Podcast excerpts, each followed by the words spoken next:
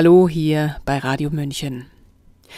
Als wir diesen Sender auf die Beine stellten, haben wir uns gefragt, wie gesellschaftlicher Wandel vor sich geht und wie ein Radio ihn begleiten könnte.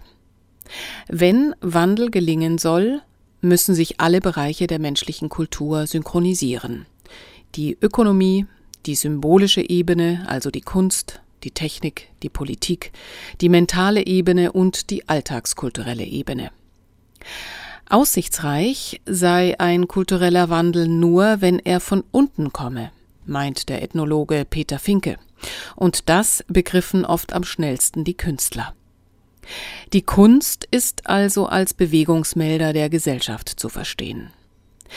Sollten wir der Kunst, hier dem Film, aber besser auf die Finger bzw. auf die Geldgeber schauen, um zu entscheiden, ob sie tatsächlich von unten oder vielleicht doch von oben kommt. Die Autorin Anke Behrendt findet die transhumanistischen Ideen in den Star Trek-Serien antizipiert, aber auch Kollektivismus und technikgestütztes Übermenschentum. Hören Sie ihren Text Widerstand ist zwecklos, den Sabrina Khalil für uns eingelesen hat. Ob Star Wars, Star Trek oder Jules Verne's skurril amüsante Reiseberichte zum Mond oder in 80 Tagen um die Welt, Science Fiction ist seit den 1850er Jahren ein immer erfolgreicheres Genre geworden.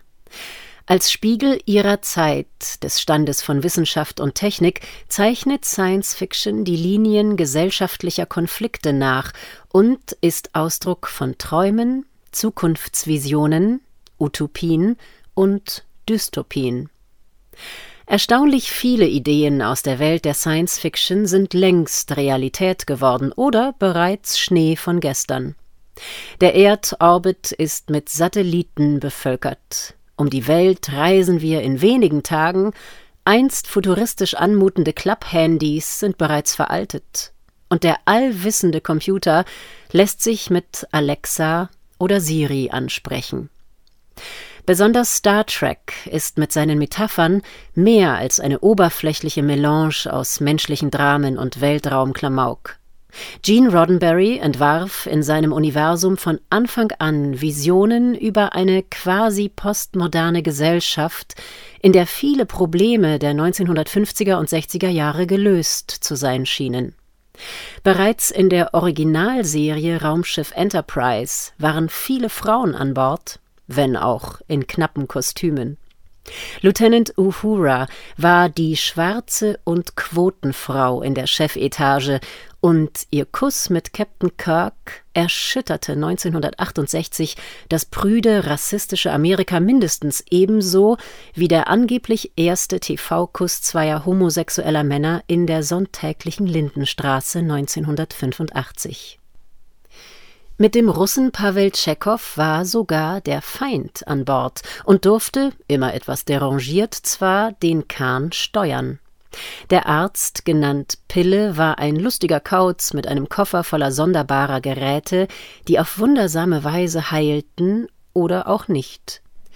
So gab es in fast jeder Folge Verluste an Leib und Leben zu beklagen, und nicht selten stand in Pilles Textbuch Er ist tot, Jim.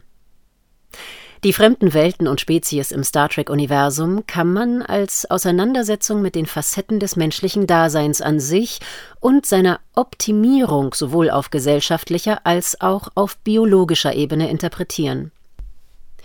Neben Wissenschaft und Technik spielen immer auch Figuren tragende Rollen, die ihrem Wesen nach nicht menschlich, genetisch oder technisch optimiert, wenig emotional und sozial, aber intellektuell und physisch den Menschen überlegen sind. Die uralte Fantasie, biologische Grenzen zu überschreiten, wird in der Science Fiction und speziell in Star Trek in einem Kontext künftiger Machbarkeit erzählt. Der Gegensatz zwischen Emotio und Ratio zieht sich als eine Art Hauptwiderspruch durch das gesamte Star Trek-Universum, und steht stellvertretend für den Konflikt zwischen Natur und Technik, weiblich und männlich. Unterschwellig scheint Star Trek Emotionen als lästiges archaisches Übel und Entwicklungshindernis erzählen zu wollen, die zwar optimierbar, aber schlussendlich doch zu akzeptieren sind. Diese Ambivalenz vereinigt in sich die Figur des Mr. Spock, der erste Offizier an Bord des Raumschiffs Enterprise der Originalserie, dessen irdische Mutter für das Menschliche steht, während der Vater vom Planeten Vulkan stammt, dessen Bewohner sich ihrer Emotionen entledigt haben und seither in Frieden leben. Dem Klischee entsprechend repräsentiert der Vater die Vernunft, während die Emotionalität als Ursache für Konflikte steht. Spock agiert sozial inkompetent, aber mit überlegenem Intellekt als Gegenspieler des draufgängerischen Captain Kirk, der ohne Spocks kühles Eingreifen das Universum etliche Male an die Wand gefahren hätte. Spocks übermenschliche und als faszinierend inszenierte Fähigkeiten sind der Beginn einer langen Erzählung, die die Überwindung des Menschlichen hin zum Technischen, zumindest jedoch seiner Verschmelzung mit Technologie als Utopie wie auch als Dystopie zum Thema hat. In einem Trailer zum Spielfilm Star Trek Die Zukunft hat begonnen von 2009 wird man Spocks Vater sehen, sich abwendend beim Anblick seines neugeborenen Sohnes mit den Worten Er ist so menschlich. Obwohl Spocks Verhältnis zu Emotionen immer ambivalent bleibt, wird er sein ganzes Leben lang versuchen, die menschliche Gesellschaft und seine menschlichen Freunde zu verstehen.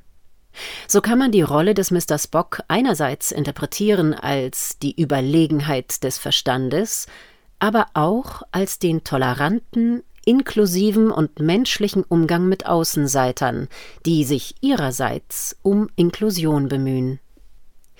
In der ersten Nachfolgeserie The Next Generation übernimmt den Part des transhumanen Übermenschen und Sonderlings der Android Data, der ähnlich wie Spock nicht über Emotionen verfügt und sozial nicht adäquat agiert, dafür aber intellektuell und seine Hardware betreffend den Menschen hoch überlegen ist. Wie sein Vorgänger Spock versucht er, mehr oder weniger erfolgreich, die irrationalen und unvollkommenen Menschen zu verstehen. Im Laufe der Serie wird ihm ein Emotionschip eingesetzt, der Datas Funktionalität anfangs stark beeinträchtigt, später jedoch von ihm beherrscht werden kann. Unter anderem wird Data mit Hilfe des Chips im Laufe der Zeit menschlicher und humorvoller. Weitere übermenschliche Figuren und Spezies übernehmen in den Staffeln von The Next Generation Episodenhauptrollen. Die Hinwendung zu transhumanistisch konnotierten Erzählsträngen zeichnet sich vermehrt ab, während die technischen Innovationen sich weitestgehend auf Updates des bereits in der Serie etablierten beschränken. Warp-Antrieb, Beamen, Traktorstrahl, Schutzschilde und dergleichen. Nur das Holodeck, eine täuschend echte holographische Realität an Bord der Enterprise, kommt als technische Neuerung in The Next Generation hinzu.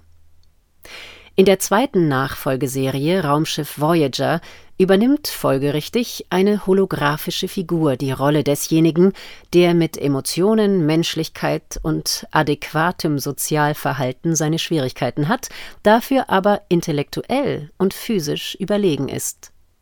Nach dem biologischen Mr. Spock und dem Androiden Data ist der Doktor nun quasi die dritte Optimierungsstufe.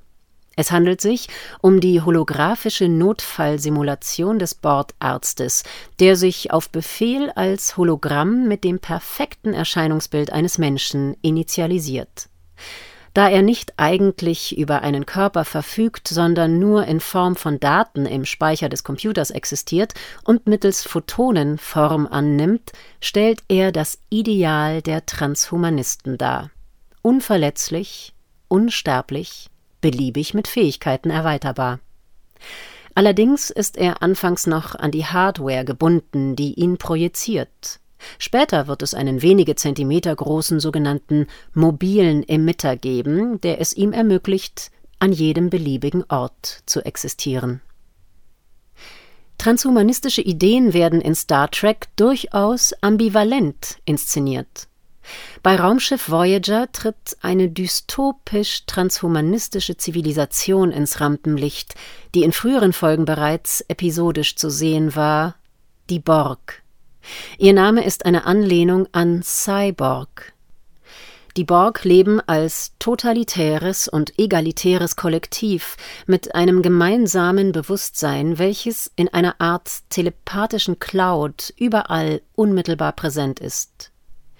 Ihre Körper sind mit Implantaten und Nanosonden bis zur Unkenntlichkeit modifiziert und optimiert. Alle Lebensformen, auf die sie im Universum stoßen, werden sowohl körperlich als auch mit ihrem gesamten Wissen gewaltsam dem Kollektiv einverleibt. Zitat Wir sind die Borg, ihre biologischen und technologischen Besonderheiten werden den unsrigen hinzugefügt. Widerstand ist zwecklos. Die Borg kennen keine Individualität. Borg sind Drohnen. Moral und Emotionen sind irrelevant. Sie sind brutal, selbstlos und gehorsam, haben keine Kultur und keine persönlichen Beziehungen. Sie agieren ausschließlich im Interesse des Kollektivs. Borg sind gefürchtete Kampfmaschinen mit biologischen Komponenten. Einmal den Borg in die Hände gefallen, gibt es kaum Entrinnen. Mit wenigen Ausnahmen. Seven of Nine, so ihre Borg-Bezeichnung, ist eine Frau, die als Kind von den Borg assimiliert worden war. Sie wird von der Crew der Voyager gerettet und von den meisten ihrer Borg-Implantate befreit. Von da an übernimmt sie die Rolle des spröden Sonderlings, da der holographische Doktor sich im Laufe der Zeit mehr und mehr von dieser Rolle entfernt und menschlichere Züge angenommen hat. Die in ihrem Körper verbliebene lebensnotwendige Borg-Technologie verleiht Seven of Nine weiterhin übermenschliche Fähigkeiten. Sie wird als extrem überzeichnetes Stereotyp der kühlen Blonden inszeniert. Sowohl ihre Fähigkeiten als auch ihre erotische Ausstrahlung lassen die transhumanistischen Eigenschaften der Figur attraktiv erscheinen. Auch Seven, wie sie später genannt wird, entwickelt im Laufe der Zeit menschlichere Züge, aber auch sie bleibt letztlich ein Mischwesen mit Superkräften. In weiteren Spin-offs und Star Trek Spielfilmen tauchen immer wieder transhumanistische Ideen, Figuren und Anspielungen auf, aber nie wieder werden sie so holzschnittartig inszeniert wie in Raumschiff Voyager. Auch ist die Medizin der Zukunft nie wieder so explizit Thema, was der Hauptfigur des Doktors geschuldet ist. Der Patient im Star Trek-Universum hat keine Privatsphäre. Seine körperlichen Belange und Diagnosen werden öffentlich diskutiert und durch technische Interventionen geheilt. Alle persönlichen Informationen sind jederzeit im System verfügbar. Die Figuren identifizieren sich mittels biometrischer Merkmale. In dieser Zukunft gibt es in der menschlichen Gesellschaft kein Geld. Die Erzählungen von Macht und Besitzstreben werden anhand anderer Spezies abgehandelt. Mit vielen dieser Narrative hat Star Trek die Grundzüge einer Gesellschaft skizziert, die uns heute durch die Protagonisten des World Economic Forum schmackhaft gemacht und die bis 2030 etabliert werden soll. Digitale Identität, Grundeinkommen, kein persönliches Eigentum und gesundheitliche Optimierung bis hin zu Modifikation durch Nanotechnologie und künstliche Intelligenz. Der Preis dafür ist hoch. Das Schlaraffenland könnte uns unsere Menschlichkeit kosten. Das war der Text Widerstand ist zwecklos von Anke Behrendt, gelesen von Sabrina Khalil. Mein Name ist Eva Schmidt und ich wünsche Ihnen noch einen guten Tag. Ciao, Servus.